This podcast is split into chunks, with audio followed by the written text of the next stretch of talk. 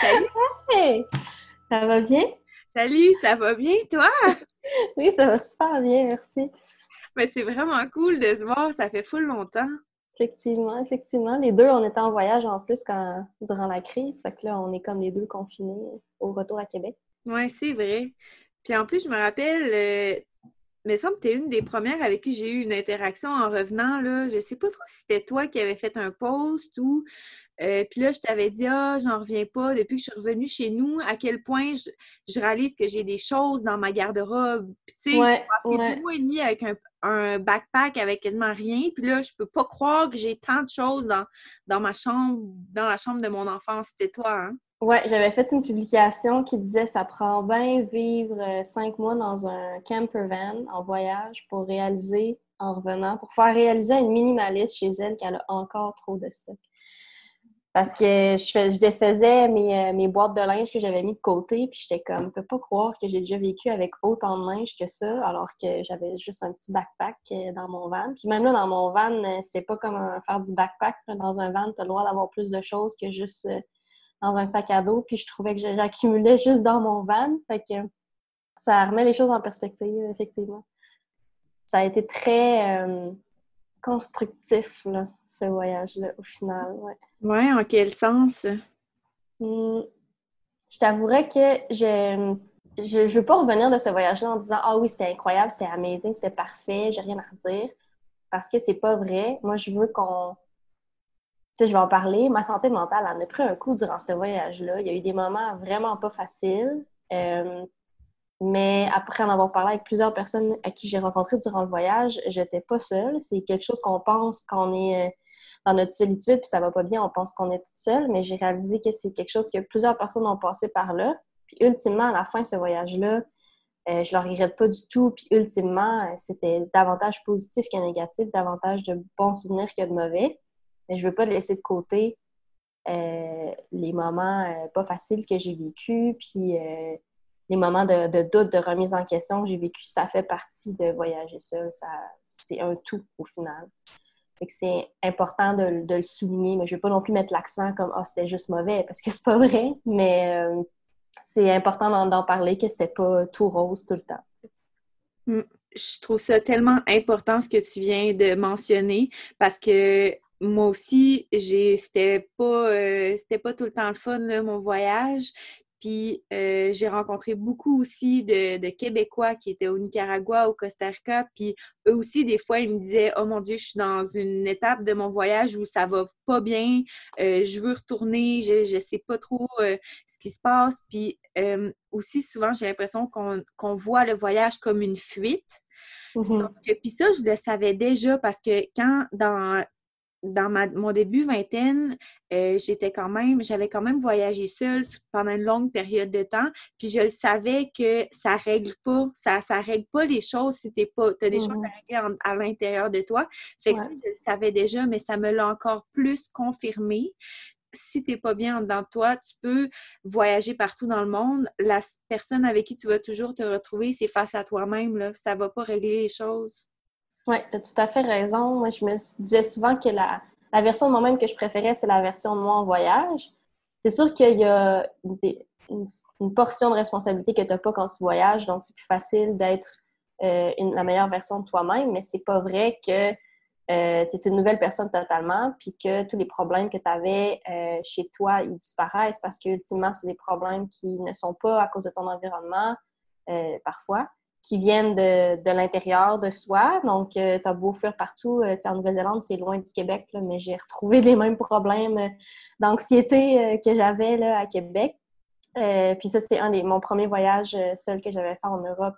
Euh, me l'avait fait réaliser, mais m'avait fait aussi réaliser la force que j'avais euh, intérieure. Puis c'est en voyage, c'est toujours en voyage que, ça que je réalise à quel point j'ai une force en dedans de moi. Euh, c'est un peu plus difficile pour moi de le de me le faire remarquer à moi-même quand je suis à Québec. C'est vraiment quand je suis en voyage que je fais comme aïe, je suis, je suis pas pire finalement. Mhm. Je suis forte, tu sais. Puis toi, euh, pour traverser cette période de confinement, est-ce que tu as des outils euh, mieux-être qui t'aident à traverser ça?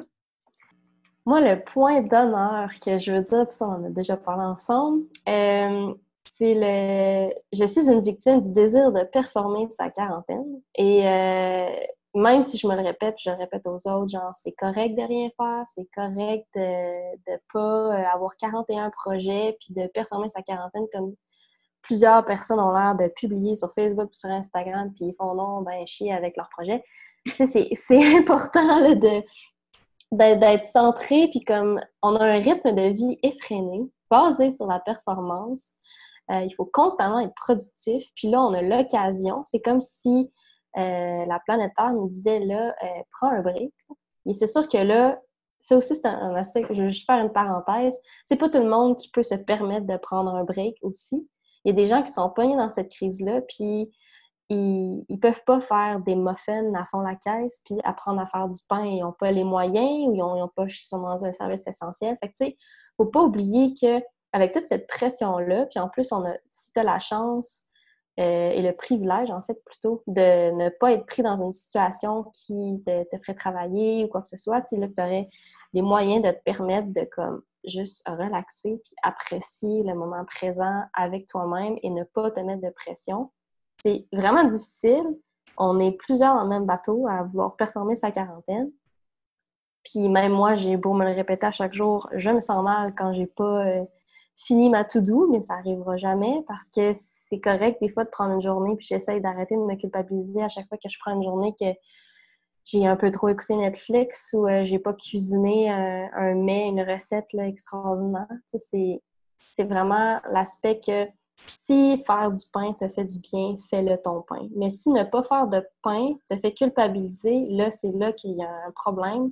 Prends une pause, prends sur toi, puis c'est correct de pas faire ton propre pain. C'est correct de passer la journée en écoutant Netflix si tu te sens pas là mentalement parce que c'est une période terriblement anxiogène. Fait c'est vraiment, c'est important de prendre sur toi. C'est important si euh, tu es dans un épisode dépressif que tu fais pas grand-chose. C'est important aussi de s'assurer d'avoir au moins une certaine routine ou d'accomplir quelque chose dans ta journée sans sans que ce soit grand-chose. Ça peut être juste euh, aujourd'hui, j'ai réussi à, boire assez d'eau. Ça, c'est suffisant. Si tu es dans un épisode dépressif, juste boire assez d'eau, c'est bien en masse ou bien manger plus qu'un repas par jour. C'est propre à chacun les petits défis qu'il faut s'imposer dans, dans la quarantaine, mais c'est juste la performance de ces défis-là. Ça, je veux vraiment qu'on fasse attention d'arrêter de, de se l'imposer ou de se culpabiliser de ne pas être assez performant.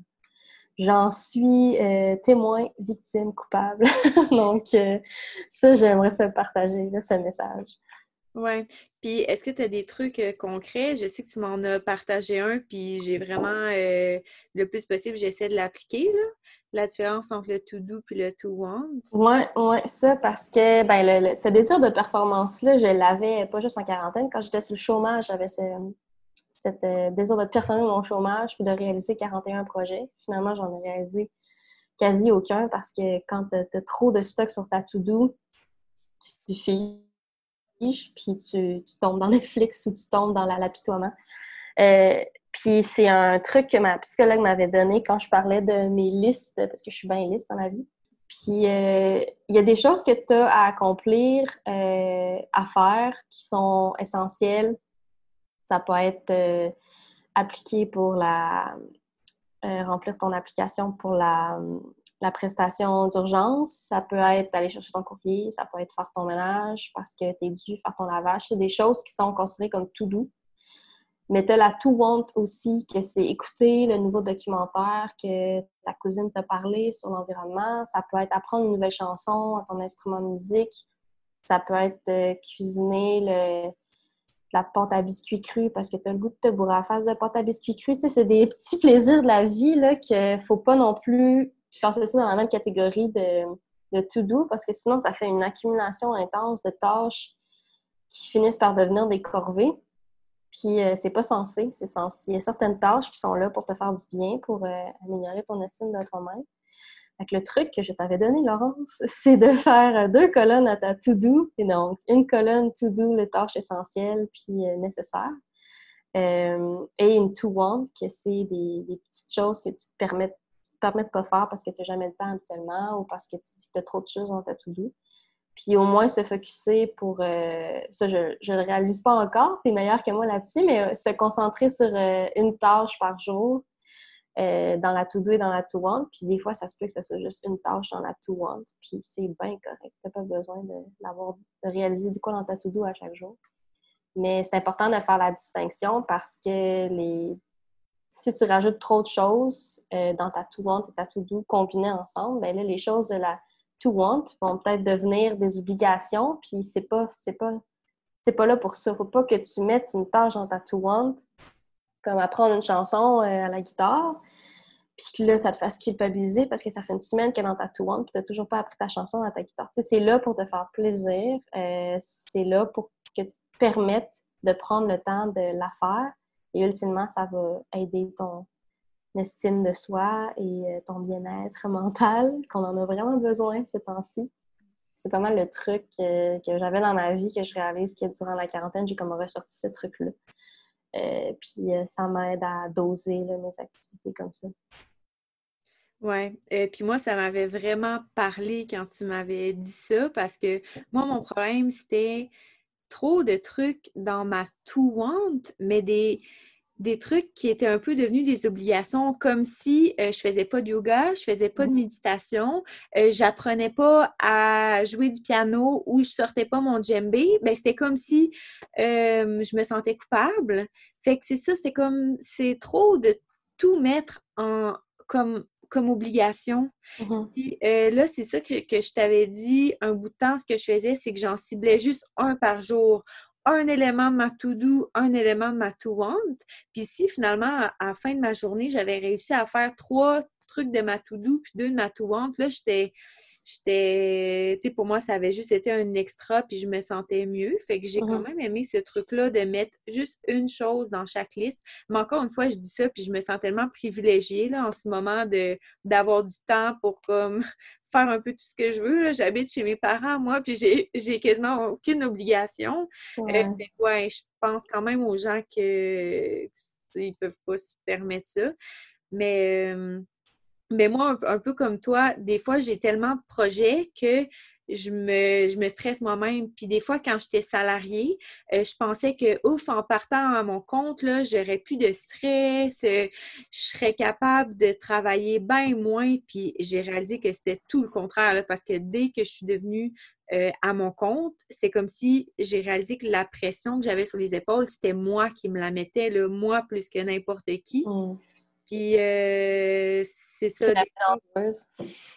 Puis on s'éparpille dans ce temps-là, puis c'est pas le fun, on se sent pas bien psychologiquement. Ouais, non. Mais ça crée une pression. La pression qu'on s'impose, c'est la, plus dangereuse. Euh, puis surtout, même des fois, c'est une pression qu'on pense qui vient d'autrui, mais ultimement, c'est une pression qu'on s'impose nous-mêmes parce qu'on a peur de ce que pensent les autres. Mais ultimement, la pression ne vient pas de l'environnement externe. Fait il y a beaucoup d'introspection à faire par rapport à ça. Puis je trouve que là, si, euh, si, la personne a le temps de, le faire, elle peut se permettre de le faire, ça vaut la peine de faire une petite introspection sur euh, cette culpabilité croissante qu'on a euh, face à la performance dans notre société. Puis la quarantaine, ça nous fait mettre un bon gros miroir sur ces insécurités-là. Mm. C'est bien d'avoir cette introspection nécessaire. Mais oui, exactement. Puis je trouve le fait que là, on est seul, on n'est pas censé voir d'autres personnes. Euh, moi, à un moment donné, je me suis dit, hey, en ce moment-là, c'est quand même une période importante parce que si je suis malheureuse, j'ai personne à blâmer. changeons de sujet un peu. Euh, il y a quelques jours, tu as publié euh, ton blog qui s'appelle euh, Simplifie ta vie, puis qui parle de minimalisme, zéro déchet, simplicité volontaire. Qu'est-ce qui t'a donné l'envie de créer ce, blog-là? Je trouve ça drôle parce qu'on parlait du désir de performer sa quarantaine, puis je disais, faut pas se pousser, faut pas se pousser. Ben, moi, je me suis poussée à starter un blog. Euh, c'est une idée que j'ai depuis deux, trois ans environ. La première fois que j'ai eu cette idée-là, en fait, c'est quand j'ai été euh, au chômage pendant euh, trois semaines. J'avais l'impression qu'il fallait que je fasse de quoi de pertinent pour la société. puis j'avais décidé de laisser tomber parce que je m'étais comparée à d'autres blogs qui existaient. mais là, c'est en revenant, durant mon voyage, il m'est arrivé deux fois d'aider les personnes chez qui je vivais à faire un tri minimaliste. Puis j'en avais parlé un peu à des amis. Puis quand je suis revenue, je pense qu'il y a comme eu deux, trois personnes qui m'ont posé des questions sur le minimalisme. Puis j'ai réalisé que l'intérêt était là, surtout que là, les gens sont en quarantaine, sont forcés d'être chez eux dans leurs affaires, puis de réaliser qu'ils ont bien trop de stock. Euh, fait que ça a comme été euh, cumulatif. Puis euh, sur un coup de tête, j'ai décidé de m'embarquer là-dedans. J'avais déjà fait un document il y a plusieurs années que j'avais partagé avec des amis proches là, qui, qui, étaient intéressés à ça, mais là, j'ai comme décidé de peaufiner ça. J'ai réalisé que j'avais beaucoup à dire. Je me suis dit, bon, je vais faire un blog. Fait que là, je suis startée dans un blog euh, qui a mes premiers articles, ma première série d'articles, c'était sur le tri minimaliste, parce qu'on est pas mal dans la bonne période pour le faire. Euh, mais éventuellement, c'est ça, je vais avoir davantage euh, d'articles qui vont poser plus sur la simplicité volontaire, décortiquer un peu ce que c'est, comment l'appliquer au quotidien. Puis le minimalisme, je veux pas, ça fait un peu, tant qu'à moi, ça devrait faire partie de la simplicité volontaire, comment l'appliquer au quotidien. Euh, puis, tu sais, je voulais faire un blog qui est pas tant euh, voici ce que je fais, faites pareil, mais plus comme voici comment faire. Euh, moi, j'ai fait sensiblement ça, mais tu sais, tu l'appliques comme tu veux à ta façon. Tu sais, je voulais pas que ça vire trop journal intime. Je voulais essayer de faire ça le plus général possible. Puis si les gens me posent des questions, là, je réponds avec mon expérience personnelle, mais je voulais pas trop non plus pousser. Moi, j'ai fait ça de même, fait qu'il faut que tu fasses ça de même. Euh, parce que ça aurait pu décourager plusieurs de savoir comment j'ai fait ça. Je me suis dit, je vais y aller globalement. Euh, puis ultimement, il y a une petite dose d'éco-anxiété qui est venue se joindre au désir euh, de, faire ce blog-là. L'éco-anxiété de vouloir de quoi pour aider la société, puis si je peux aider au moins une personne, ben ça va faire du bien. J'ai déjà des amis qui ont commencé leur tri, fait que je me dis que ça fonctionne pas pire. Oui, ben moi j'ai lu tous tes articles hier, puis puis je t'ai écrit là, pendant que je parce que c'est j'ai tellement aimé ça. Là. Puis le ton que tu utilises, je te l'ai dit, c'est vraiment euh, humoristique, c'est léger, puis ça m'a vraiment donné envie de continuer à trier mes affaires. Puis j'ai tellement eu une image drôle parce que dans ton blog, tu dis à un moment donné, euh, c'est peut-être un signe que tu devrais faire un tri quand tu ouvres ton, ton armoire de pharmacie, puis tout te tombe Puis, il y a quelques jours, j'étais en haut dans le salon, puis là, j'entends ma mère en bas ouvrir l'armoire, puis là, plein de trucs qui, qui, euh, qui tombent, puis elle a cassé, elle a cassé, mais c'est vrai, elle a cassé un pot que, que j'avais de l'huile de coco dedans, qui s'est cassé, mais euh, ouais, c'est ça, fait que là, je me suis dit, ouais, cette armoire-là, ça fait longtemps que je devrais faire un tri. Et voilà, et voilà. En tout cas, moi, mon expérience avec, parce que dans, les dernières années, j'ai quand même déménagé une couple de fois, puis je trouve ça tellement satisfaisant de faire des boîtes, de faire des sacs à donner. Là, pour moi, c'est un outil mieux-être en soi, là, se mm-hmm. débarrasser de trucs qui te servent plus, qui te rendent plus heureux.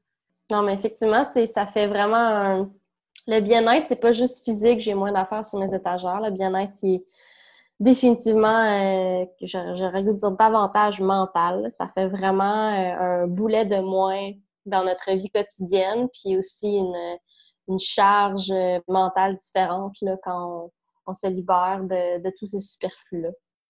Puis ce serait quoi euh, tes trucs principaux pour ceux qui voudraient, pendant le confinement, faire un tri minimaliste? de lire mes articles. J'ai, que je trouvais important avec ma série d'articles, c'est que c'est pas juste, je veux pas faire un, euh, un article qui dit OK, euh, fais ça, puis ça, puis ça, puis tu vas être correct. Il y a beaucoup d'introspection à faire, puis ça demande une certaine organisation pour bien faire son tri minimaliste.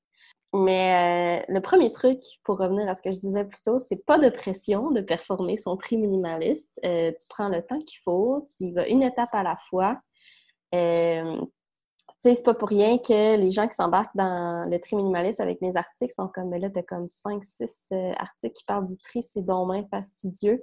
Mais je veux vraiment que les gens y aillent une étape à la fois pour s'assurer de comprendre vraiment le processus, l'internaliser, puis euh, voir ça pas euh, comme juste quand je fais un tri puis that's C'est le tri minimaliste que je propose, c'est une étape d'un processus personnel pour euh, un mode de vie qui est davantage axé sur la simplicité volontaire. Fait que c'est pas juste s'arrêter au tri, mais aussi réfléchir sur ses habitudes de surconsommation, puis être à l'écoute de soi-même, autant pour le bonheur que l'objet que tu conserves te, te procure, puis tu réalises que c'est pour ça que tu le conserves, mais aussi être à l'écoute de toutes les excuses de surconsommateurs que tu vas te sortir pour conserver, puis pour te pour convaincre, te convaincre de garder tel ou tel objet. Euh, fait que j'aime beaucoup euh, être assez pernicieuse là-dessus. Là, puis euh, mon questionnaire de tri vise vraiment à, à comme t'énumérer toutes les questions que tu dois te poser, puis toutes les raisons que tu vas sortir, puis là, que je, te watch, là. Si tu sors une de ces raisons-là, ben t'as pas le choix, il faut que tu donnes l'objet. Fait que, tu sais, c'est quelque chose sur lequel j'ai passé. Moi, j'avais lu un, un livre sur le minimaliste de Fumio Sasaki. Euh, puis je me souviens, je lisais, puis je me sortais des raisons en disant Ah, ok, ouais, ok, je comprends. il dit qu'il faut donner si tu l'as pas utilisé récemment. Mais tu sais, des fois, moi, je, je le garde parce que j'ai un projet d'artisanat avec cet objet-là. Puis là, je tournais la page, puis ça disait Si tu viens de penser que tu avais un projet d'artisanat, ça veut dire que. Puis j'étais comme Ah mon Dieu, il a vu clair dans mon jeu. Fait que moi, c'est vraiment ça. Je veux que les gens se questionnent sur leurs habitudes de d'encombrement, puis leurs habitudes de surconsommation, parce que c'est un problème qu'on a tous. Euh, pas juste faire un tri, puis ah, je suis. Parce que le tri, si tu le fais, puis ça s'arrête là, ben dans même pas six mois, tu vas devoir en faire un autre parce que tu n'auras pas changé tes habitudes de consommation. C'est pour ça que je dis que mon blog est ciblé sur la simplicité volontaire. Euh, parce que suffit pas d'un tri minimaliste pour devenir minimaliste. Il suffit pas d'un tri minimaliste pour euh, être soudainement dans un mode de vie de simplicité volontaire.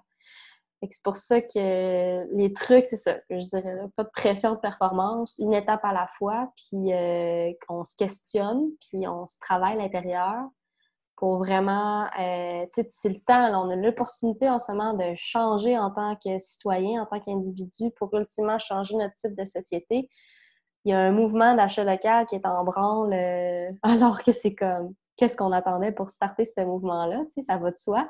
Dans la simplicité volontaire, ça va de soi. L'aspect communauté puis partage, ça va de soi dans la simplicité volontaire. Mais là, c'est quelque chose qu'on redécouvre parce qu'on est tous confinés puis qu'on a besoin de se sentir unis. Euh, ben, allez lire euh, les articles de tri puis informez-vous sur la simplicité volontaire. Vous allez voir, c'est la, solution à ce problème de société-là qu'on vient juste de redécouvrir avec euh, le coronavirus. Mm une bonne, une grosse opportunité en cette quarantaine-là de, de, faire des changements autant euh, individuellement que collectivement. Est-ce que tu as de l'espoir pour euh, les changements que la société euh, va pouvoir faire au sortir de cette crise-là? Non, pas en tout. Non. pas le choix d'en avoir. on parlait de perspective. Là. Je, je vois pas ça négativement. Je pense que les gens ils réalisent l'importance de, l'achat local, encourager les entreprises locales.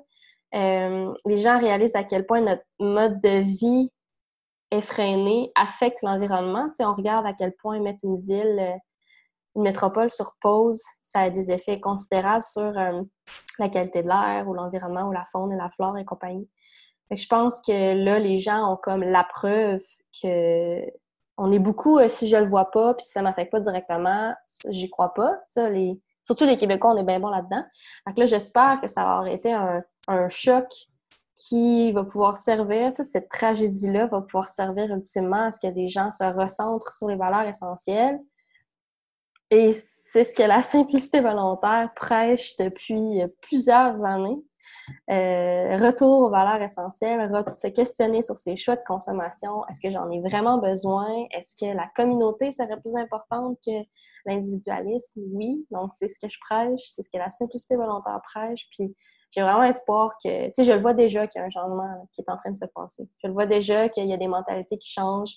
Des amis que j'aurais jamais cru intéressés au minimalisme me posent des questions. Fait que, tu sais, je le vois, là, que c'est en branle. Moi, ce que j'espère et que je souhaite ardemment, c'est que ça, ça ne s'épuise pas puis que ça tombe pas dans l'oubli à la minute qu'on retrouve nos, nos privilèges de sortie et tout. Cet esprit de communauté-là que je vois, c'est incroyable. Le nombre de groupes Facebook de support euh, entre, entre quartiers, etc., c'est incroyable. Mais je me dis, on peut pas croire qu'on attendait ça pour qu'on fasse ça. J'espère que ça va rester. Fait que oui, j'ai énormément d'espoir en, ce qui s'en vient. Puis je, sais qu'il y a au moins une personne qui va changer ses habitudes. lentement mais sûrement, comme on dit. Euh, là, j'espère que le coronavirus va un peu comme brasser la cage de plusieurs personnes. Puis euh, les remises en question, c'est maintenant qu'il faut se poser. Puis même les gens qui font leur pain, là, pour moi, je vois vraiment ça comme un désir euh, de revenir à la terre, aux façons de faire, euh, même euh, les gens qui se mettent à faire bien plus de jardinage, à faire leur propre semis, à faire des expériences avec moi. Je fais ça, des expériences avec des oignons verts, là, je m'apprête à faire des carottes, j'ai fait du céleri. Tu sais, je trouve ça. Puis j'ai l'impression qu'on était un peu rendu là de plus en plus. Là, on s'entend peut-être notre génération aussi plus, là, on mm-hmm. était plus là-dedans, mais là, j'ai comme l'impression que ça prend euh, encore plus d'ampleur, puis j'ai vraiment espoir que ça va juste continuer d'augmenter après. Parce que les gens sont pognés individuellement, qui vont essayer de développer des, euh, des skills davantage pour pouvoir compter euh, sur leur, leur, apprentissage, leur connaissance, leurs compétences, qui vont se mettre à apprendre à faire du pain, vont se mettre à apprendre à faire leur semis. Mais quand ils ont des questions, ces gens-là, ben, ils sont vraiment pas tout seuls. La communauté sur Internet est ultra présente. Il y a des groupes et des groupes Facebook interminables pour poser tes questions sur mon semis de poivron ne fonctionne pas, quoi faire. Euh, j'ai pas pris la bonne levure pour mon pain, quoi faire. Puis il y a énormément d'aide qui se passe. chaque personne individuellement développe davantage sa débrouillardise euh, et veut, veut pas s'être affectée par l'arrêt cesse de consommer d'une certaine manière parce qu'elle elle veut développer sa débrouillardise et son autonomie. Euh, mais c'est pas vrai que ça se fait individuellement totalement parce que l'esprit de communauté est ultra présent pour comme avoir de l'aide, avoir du partage de connaissances, partage euh, de savoir-faire. Puis ça, je trouve que c'est ultra, ultra précieux. Puis je, je, trouve ça super que des gens soient davantage intéressés à développer leur autonomie parce que veut, veut pas développer son autonomie, c'est pas euh, arrêter de vivre en société, c'est juste euh, avoir une consommation davantage responsable, puis se poser la question, mais des fois sans s'en rendre compte, est-ce que tu en as vraiment besoin? Euh, d'acheter du pain quand tu peux le faire toi-même, c'est vraiment pas cher avec les ingrédients que tu as. C'est quelque chose de, de, base, encore une fois, que, là, qui, qui, est, dévoilé au grand jour. Fait que je trouve ça exceptionnel là, que c'est en train de se passer. Puis le zéro déchet là-dedans, ça s'insère, euh, ça s'insère comment? Euh, le zéro déchet. C'est juste que là, il y a euh, la problématique que moi, en tout cas, j'ai fait face, et puis que plusieurs personnes font face, c'est qu'on a le goût de faire son propre pain, on a le goût de faire ses propres semis, mais là, on n'a pas les. on n'a pas la terre, on n'a pas les pots, les plantes, fait que là, on va les acheter en ligne, puis on va tout avoir son stock. Puis ça me fait penser un peu quand la mode du zéro déchet est apparue, il y avait des gens qui demandait euh, Je veux virer zéro déchet, où c'est que je peux acheter ça, le kit zéro déchet? Il m'a dit T'as pas compris, là. Le zéro déchet, c'est pas juste pas d'emballage, pas puis réduire ses déchets, c'est aussi comme ultimement commencer par T'en as-tu besoin? réduire sa consommation, point barre. Fait qu'il y a une, certaine mode. Euh, c'est bien beau faire ses propres semis puis euh, faire son propre pain, mais comme revient à la question de base, t'en as-tu vraiment besoin? Euh, puis de s'assurer de, de, faire ça bien, de ne pas comme acheter 41 euh, euh, ingrédients ou je sais pas, commander en ligne 43 4 affaires là, pour pouvoir tout faire ça maison, mais ultimement, tu as ultra plus d'emballage. Fait que là, avec la quarantaine, ça crée comme ce, problème-là. L'accessibilité est présente, mais au détriment de tout l'emballage plus zéro déchet. Mais en même temps, le point de vue autonomie, euh, faire ses propres produits cosmétiques, par exemple, faire ses propres produits ménagers, euh, davantage va vouloir se développer, euh, j'ai l'impression. Puis ça, ça, ça, va avec le zéro déchet. Mais euh, j'ai justement publié un article là-dessus, puis je dis il y a plusieurs raisons pour le zéro déchet. Ça peut être euh, frustration parce que là, tu comprends pas c'est quoi la liste des ingrédients dans le produit que tu viens d'acheter, mais semble c'est simple, je veux juste ça, je veux juste ça. Ça peut être euh, écologiquement, là, tu n'as pas envie d'acheter de l'emballage, puis tu voudrais juste le produit comme tel, tu vas le faire toi-même. puis ou un désir tout simplement de simplicité volontaire, d'avoir une autonomie, puis de pouvoir le faire, de se baser sur ses compétences, puis pouvoir le, réaliser par toi-même sans savoir à consommer davantage. Il y a plusieurs raisons pour entamer le zéro déchet. Il faut juste s'assurer de ne pas le faire, euh, de ne pas faire du zéro déchet dans un, une perspective de surconsommation, comme la, la, madame qui dit « je veux mon kit zéro déchet ». Puis elle est toute contente parce qu'elle a son euh, Q-tip réutilisable, Après ça, tu lui demandes, utilisais-tu un Q-tip avant? Puis elle dit, ben non. Mais là, j'en ai un zéro déchet, puis je vais pouvoir l'utiliser. Mais comme ça, ça revient à l'encombrement, puis là, c'est se poser les vraies questions. Il y a plein de gens qui ont capoté avec les pailles en inox, assez inoxydable. Mais on n'a pas besoin, là. On n'a pas besoin de paille. tu sais, c'est comme, c'est ça, se poser des questions. Le zéro déchet, il y a énormément de greenwashing qui a été fait, là. C'est des, plusieurs articles qui étaient comme voici zéro déchet. Euh, ça me fait penser au. C'est peut-être c'est peut-être hors sujet un peu dans un sens, mais c'était les tomates euh, Savoura bio qui étaient euh, vendus dans un petit panier en carton recyclé euh, compostable, le tout emballé dans un sac de plastique. Fait que là, je me dis, hey, bravo, le zéro déchet. Tu sais, encore là, c'était une mode, c'est comme, on est zéro, c'est compostable, euh, c'est zéro déchet ultimement, mais je me dis, ouais, mais c'est emballé dans du plastique. Comme quand tu achètes un produit qui est réutilisable, mais qui est emballé dans du plastique. Je me dis, c'est pas ça du zéro déchet. Il y a énormément, tu sais, les, les corporations le voient, le potentiel de de surconsommation qu'il va avoir avec ça. Fait qu'il y a énormément de greenwashing qui se fait. Fait que c'est se poser les vraies questions, prendre du recul, puis pas tomber dans ce mode de vie de surconsommation-là de zéro déchet, parce que ça ne réglera pas le, problème, puis ça ne, suffit pas ultimement. C'est vraiment un gros conseil par rapport à ça. Moi, je te dirais que je suis tombée un peu dans le panneau, dans le sens que, tu sais, les sacs d'épicerie, les sacs en, en, euh, en tissu, là, puis mmh euh, les petits sacs de collation Ziploc, mais tu sais, c'est fait au Québec, puis c'est super cute.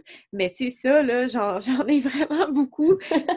Il n'y a rien dedans pour l'instant, là. Tu sais, fait que euh, oui, j'avais une bonne intention en l'achetant, mais après ça, tu te demandes, ouais, tu sais, c'était-tu vraiment nécessaire? Pas tant, là. Ouais. Tu sais, moi, c'est un élément que j'ai réalisé que je n'utilisais pas, c'est du, euh, de la pellicule en cire d'abeille.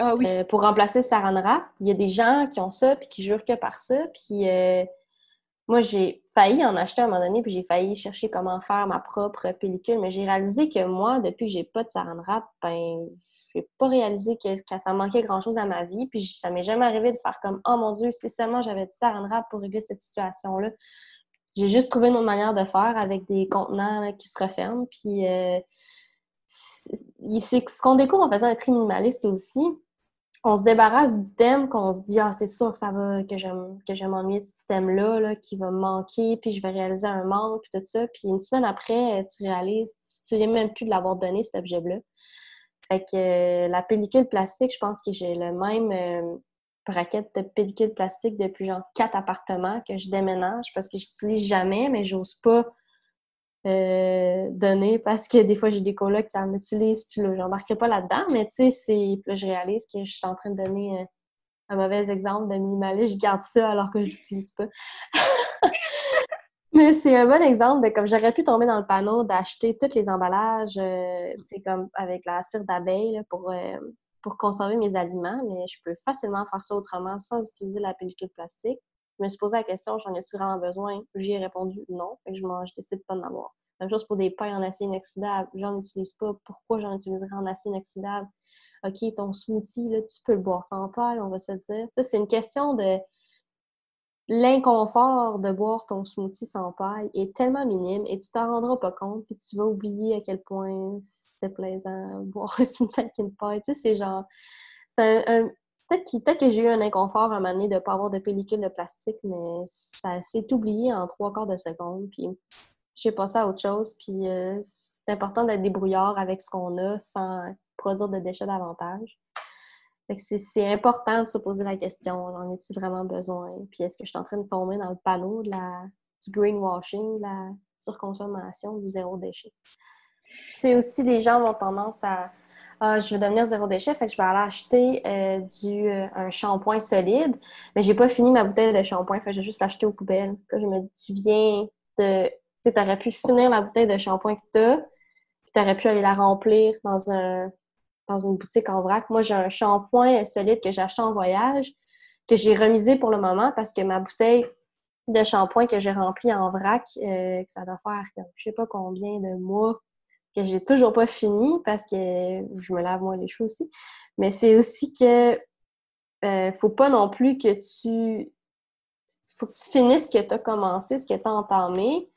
Finis là ton truc de pellicule de, plastique au lieu de comme l'acheter pleine pour acheter quelque chose que, que tu n'utiliseras peut-être même pas, la pellicule euh, cirée.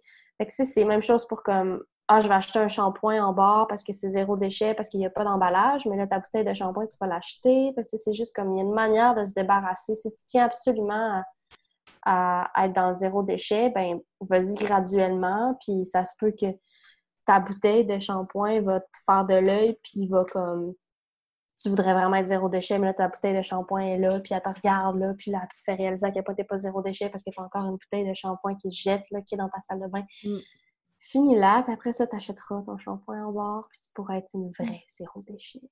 en même temps, là aussi, les, vrais zéro déchet, puis euh, je pense à Bea Johnson, que c'est comme la déesse du zéro déchet. Là. Euh, je ne vise pas son mode de vie. Déjà là, c'est facile d'être zéro déchet en Californie quand as les épiceries en, vrac, puis le compost, etc., etc. On n'a même pas le compost à Québec. Euh, moi, je composte parce que je, ramasse euh, mon compost dans un, gros bac à bouffe à chien que j'ai trouvé à quelque part, puis je ramasse ça sur mon balcon, puis quand c'est plein, je vais le porter chez une connaissance qui a, du compost chez elle.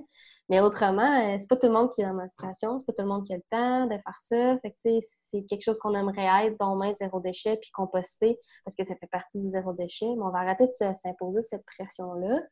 les petites actions, euh, individuel, on ne pas trop de pression là-dessus. C'est important, moi ce que je trouve, c'est c'est pas important d'appliquer tout parfaitement. C'est important d'avoir le mindset puis la mentalité qui change. Euh, c'est un processus, mais si tu changes tout l'intérieur de ta maison avec tout ce qui est zéro déchet puis local, mais ta mentalité de, de consommation n'a pas changé, ben l'effet ne sera pas présent tant que ça. Mm. Fait que c'est important de ne pas performer son zéro déchet, encore une fois, puis de se pousser à être euh, parfait zéro déchet. Euh, moi, j'ai pas tous mes produits cosmétiques qui sont zéro déchet. Je suis pas rendue là encore une étape à la fois à un moment Je vais l'essayer, le mascara, euh, la recette mascara zéro déchet DIY, mais je suis pas rendue là encore. C'est une, une question de comme c'est correct de faire du minimalisme imparfait, c'est correct de faire du zéro déchet imparfait. L'important, l'intention est là, puis on voit que tu fais des efforts, puis ça commence comme ça, mais il faut, s'assurer de le faire de la bonne manière, pas juste de le faire tout court. Puis j'avais lu à un moment donné euh, quelque chose qui disait on n'a pas besoin d'une poignée de gens sur la Terre qui font le zéro déchet parfaitement. On a besoin que tout le monde le fasse de façon imparfaite. Mm-hmm. Ouais. ça bien, ça enlève une pression, là. Ouais, je pense que c'est ben, vraiment le, genre de phrase que j'avais voulu. Tu sais, moi, une raison pourquoi j'hésitais à faire mon blog, c'est que je n'étais pas la minimaliste extrême qui peut donner des conseils parce qu'il est rendu tellement extrême que je suis pas Bea Johnson, fait pourquoi je donnerais des conseils sur le zéro déchet? Puis euh, ça m'arrive encore de magasiner en ligne euh, des maillots de bain, fait que qu'est-ce que je fais à dire à la simplicité volontaire, t'en as-tu vraiment besoin? J'ai arrêté de me culpabiliser, je me dis, même si je suis pas la, minimaliste parfaite puis la zéro déchet parfaite, etc., j'ai quand même fait du chemin, puis même si c'est imparfait, ben je vais partager ce que je que je propose comme truc, puis euh, comme liste de, choses à faire pour y arriver. Puis si la personne a décidé de l'appliquer à fond la caisse puis d'être meilleure que moi après, ben tant mieux. Si la personne l'applique un peu, mais que j'aurais jamais pensé que cette personne-là aurait pu le faire, tant mieux encore. Et comme tu dis, euh, j'ai hésité parce que je me je considérais que j'étais trop imparfaite pour pouvoir apprendre aux gens comment faire, mais j'arrête pas de le répéter dans mes articles. je me dis que ça, c'est quelque chose que je te propose. T'en, en prendre, en laisser. Euh, ultimement, c'est sûr que ça serait bénéfique que tu appliques tout ce que je recommande, mais je veux pas que tu regardes ça comme une montagne puis que tu décides de rien faire à cause que c'est trop. Vas-y euh, à ton rythme, vas-y, euh, prends-en, laisse-en, applique ça à toi. Puis si, euh, je me souviens, je disais dans un article, si tu finis avec un tapis de sol dans ta chambre puis aucun autre meuble que ta bibliothèque de un million de livres, ben, c'est ça, toi, pour toi, c'est ça le minimalisme, ben, good for you, puis la planète va, être bien contente aussi, puis c'est un, on l'applique à chacun, puis on va, arrêter de viser la perfection par rapport à ça, c'est important, chaque petit geste le compte à sa manière. Oui, puis par rapport à ce que tu disais là, de, de ton avant que tu lances ton blog, tu disais ben je suis pas la personne qui fait le minimalisme de façon parfaite. Il y en a d'autres blogs qui existent en ce moment. mais tu sais, moi, j'ai ressenti la même chose quand j'ai lancé le podcast. Là, je me disais, il y en existe plein de podcasts. Je suis qui, moi, pour en faire un. J'ai pas les skills, j'ai pas étudié en journalisme, je sais pas comment faire des entrevues, là. Mais j'avais lu quelque chose qui m'avait vraiment euh, marqué. Puis ça disait, euh, il n'y a pas trop de, admettons par exemple, toi, un blog, il n'y a pas trop de blogs ou il n'y a pas trop de podcasts tant que chaque être humain sur la Terre, on n'a pas fait un à sa façon parce que ce que toi, tu as amené, de la façon que tu le fais, tu vas parler à des gens que je pense l'autre, euh, ça s'appelle Bea Johnson, je pense que tu dis. Euh, toi, tu vas pas viser les mêmes gens. Tu sais, moi, elle, je la connais pas. Là. Toi, j'ai lu ton blog, c'est comme Ah oui, j'ai envie de faire ça. Tu sais, on a tout un impact. Il y a des gens qui vont raisonner avec notre façon à nous. C'est comme les profs de yoga. Là. Quand j'ai fait ma formation, je me disais, oh mon Dieu, il y en a tellement de profs de yoga au Québec, mais tant que chaque chaque Québécois ne sera pas prof de yoga, le marché ne sera pas sursaturé. Mm. Parce qu'on a toute notre, euh, notre saveur, notre couleur. Mm-hmm. Puis on va tous avoir un, impact différent. Mais tu sais, moi, mon, blog, ça m'a, ça suffi. Tu sais, je me souviens, j'ai passé une journée entière à écrire cinq articles, puis j'étais, j'étais découragée à la fin. J'étais comme, dans quoi je me suis embarquée? Puis là, il y a un de mes amis qui a dit, Hey, merci, j'ai commencé mon tri. Puis ça m'a suffi, ça a juste fait comme, eh, OK, bon, il y a au moins une personne qui est dedans. Puis là, tu sais, après toi, tu m'as écrit, tu m'as dit, j'ai aimé comment tu as écrit ça. Puis j'étais comme, ah, OK, finalement, je suis pas super. Tu sais, c'est une question de, euh, de remettre les choses en perspective, faut d'arrêter de se comparer, puis dire, si au moins il y a une personne qui va changer son mode de vie à cause de ce que j'ai écrit, puis de mes, euh, petites blagues par-ci par-là, ben ça, ça devrait être suffisant pour moi. Il faut que j'arrête de vouloir euh, changer la planète Terre si au moins une personne qui a, lu euh, mon blog puis qui a décidé de faire un, petit changement dans son mode de vie, ben c'est déjà ça. T'as bien raison. C'est comme ça que ça commence, là. Puis cette personne-là, probablement que la prochaine fois, qu'on va pouvoir sortir, elle va aller prendre un, verre avec ses amis, ben elle risque de leur parler de son nouveau mode de vie. Puis, tu sais, c'est comme ben, ça. J'espère bien. Moi, je vais penser à tout le monde en parle, c'est clair? oh, hey, mais merci Annie, c'était vraiment intéressant puis le fun de te parler puis de te voir par Zoom, hein? on va le préciser. Oui, c'est par Zoom. J'étais à deux mètres de mon ordi juste pour être safe. Ça m'a fait plaisir, c'était super euh, concluant. Moi, ça me fascine à quel point, depuis la quarantaine, j'ai des conversations tellement constructives et inspirantes avec euh, mes amis. C'est euh, c'est inspirant. C'est fou parce que aussi on parle de distanciation sociale, sauf que moi je me suis jamais sentie autant socialement stimulée dans mon réseau d'amis, même familial. Oui, c'est vrai. Ben, ça fourmille, là. Les gens, ils ont juste ça à faire, ils sont pognés chez eux. ils ont le goût de changer le monde. Changeons le monde! Un blog à, deux, à deux mètres de distance. Ah oui. Sur Zoom, s'il vous plaît. Ah, mais génial. Merci, Annie. Ça fait plaisir. Merci à toi.